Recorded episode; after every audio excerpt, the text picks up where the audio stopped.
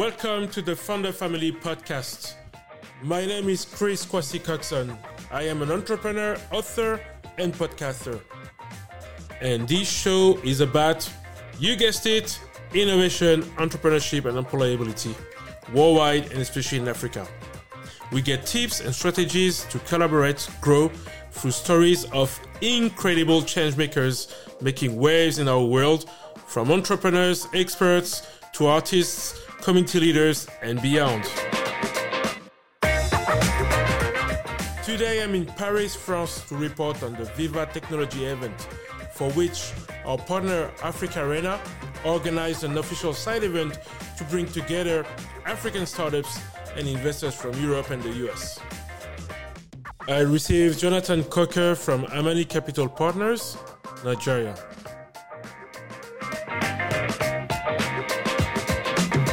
Hi, Jonathan Coker from Amani Capital Partners. Amani Capital Partners uh, was formed in September 2020 to support underrepresented and disadvantaged entrepreneurs with a focus on the Middle East and Africa. Uh, our aim is to help the next, name it, Jobs, Zuckerberg, whatever, emerge from the Middle East and Africa and give us control of our future. Explore the European scene and see those startups and or investors that may have an interest in the Middle East and Africa, as well as um, get an understanding of those African and Middle Eastern startups that are pushing towards Europe so that we can see where we can add value on both sides. In comparison to what you've seen with the French startups, startups here, compared to other events you've seen in Africa, Middle East, etc., what would be the, the difference that you see or similarities? So the difference is uh, scale. For one, this is this is bigger. Uh, the environment is ob- obviously not obviously. The environment is a little bit uh, nicer, and there are some bigger names um, here. But the similarities is there's a lot of energy. There are a lot of people doing great work and trying to make things better for others. Um, I will say the nice thing about this Vivatech in France is that you can see the collaborations between you know, Luxembourg, Germany, France, and that is one thing that's lacking that obvious governmental um, inputs in these events. Um, for instance, in the African Tech Summit in Nairobi, there was not uh, those sort of governmental like Kenya and Uganda working together, and I, so I think there's some there's some space for that to happen as we move forward. What about uh, you heard about Smart Africa? Yes. Will you compare that to the, the, the, the relationship that you just mentioned, or you think that it is still in its infancy and needs to be uh, to be nurtured, to be developed?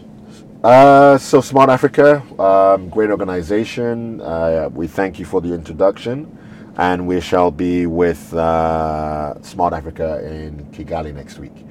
Uh, but Smart Africa is an organization in itself. Um, my point is about the, the, the individual governments working together and putting effort to promote uh, cross country um, entre- entrepreneurship. Um, so Smart Africa definitely has its place. Um, I would compare Smart Africa to uh, the you know parts of the EU or the OIF, uh, but we also need you know you know Nigeria and Ghana and or, or Cameroon and Nigeria to to uh, be working together and have uh, pathways that make it easier for those entrepreneurs to do business in each other's countries, and that would amplify the efforts of organizations like Smart Africa or OIF. You heard about the African Continental Free Trade Zone area. Yes. What do you think about it? And do you see from uh, an investor point of view, uh, you, is it already part of your plans, or you see that it's going to be much more in the long term, 10 or 11 or 15 years, when it's going to actually start bringing fruits. If it makes sense. Yes. So I think it's a it's a brilliant idea with lots of regulatory challenges. It's going to take a long time for the many governments to align. But when they do online, it will make cross-country business much easier. It's in our plans for our clients at Amani Capital Partners. We have multiple clients, some in the fintech space, some in the digital identity space, and being able to share information or trust information across Africa will allow um, uh, faster growth and new utilities and new products to be to be brought.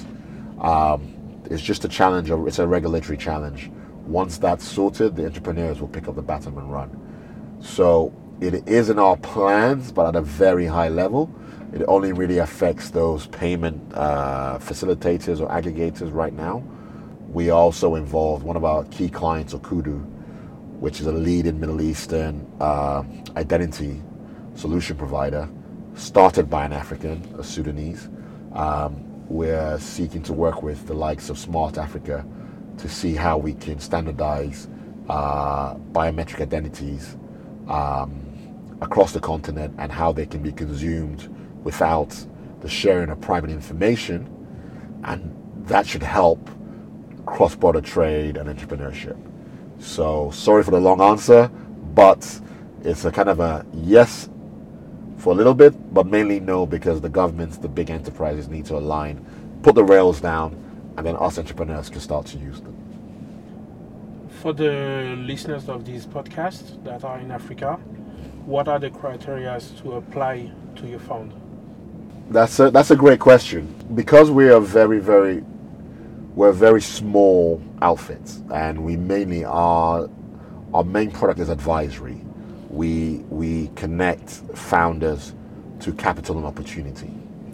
So there is no fund as it stands right now for you to apply to, but there are very many uh, accelerators, seed, and angel networks out in Africa that you can apply to. So I would suggest that as soon as you've you have an idea and you've tested it and you've proven it, you have some traction, and you are able to show that you understand your market, you understand your product, you understand how you're going to find product market fit, and you understand your path for growth, at least you believe you understand your path for growth, that is the point whereby you should go and apply to one of these accelerators or angel networks.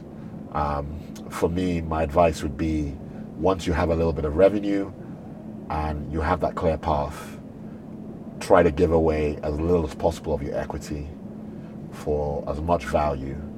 And if in doubt, do it yourself. Don't get don't take money too early because that will cause you issues in the future.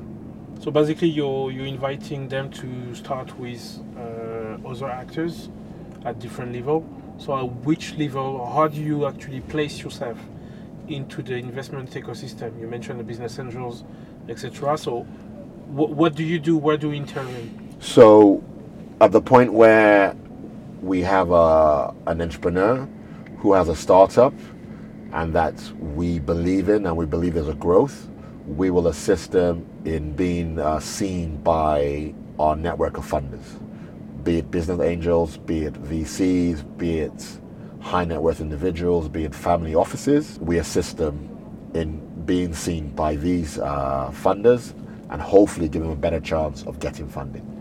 But how do you select them in the first place? It's purely by introduction or relationships. We do not we do not we do not advertise. It's purely by introduction. Somebody who's within our network says, "Hey, we think X is great, and this is the reason why.